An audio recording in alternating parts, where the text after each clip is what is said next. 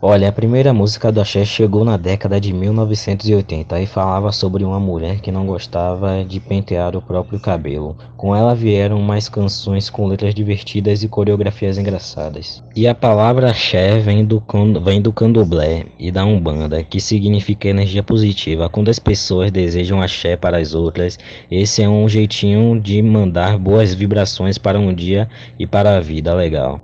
O axé se espalhou pelo Brasil durante a década de 1990 e passou a tocar em festas durante o ano todo. A cantora Daniela Mercury foi uma das primeiras a tocar nas rádios com a música No Canto da Cidade, e depois a banda Eva, que lançou a Ivete Sangalo, que também se tornou muito conhecida.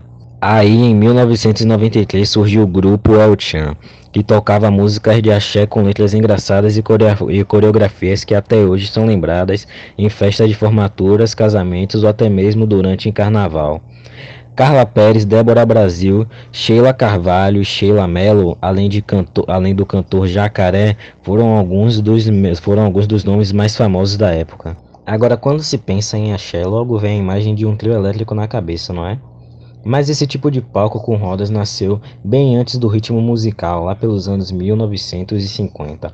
Tudo começou com os artistas Dodô e Osmar, que tocavam guitarra elétrica em cima de um carro velho e chamavam, e chamavam felões, que iam atrás. Alguns dos cantores do axé, como já disse antes, Ivete Sangalo, Daniel, Daniela Mercury, Chiclete com Banana e outros representam o axé de ontem até os dias de hoje. Mas todo ano novos artistas surgem na Bahia com letras fáceis de decorar e ritmo que contagiam.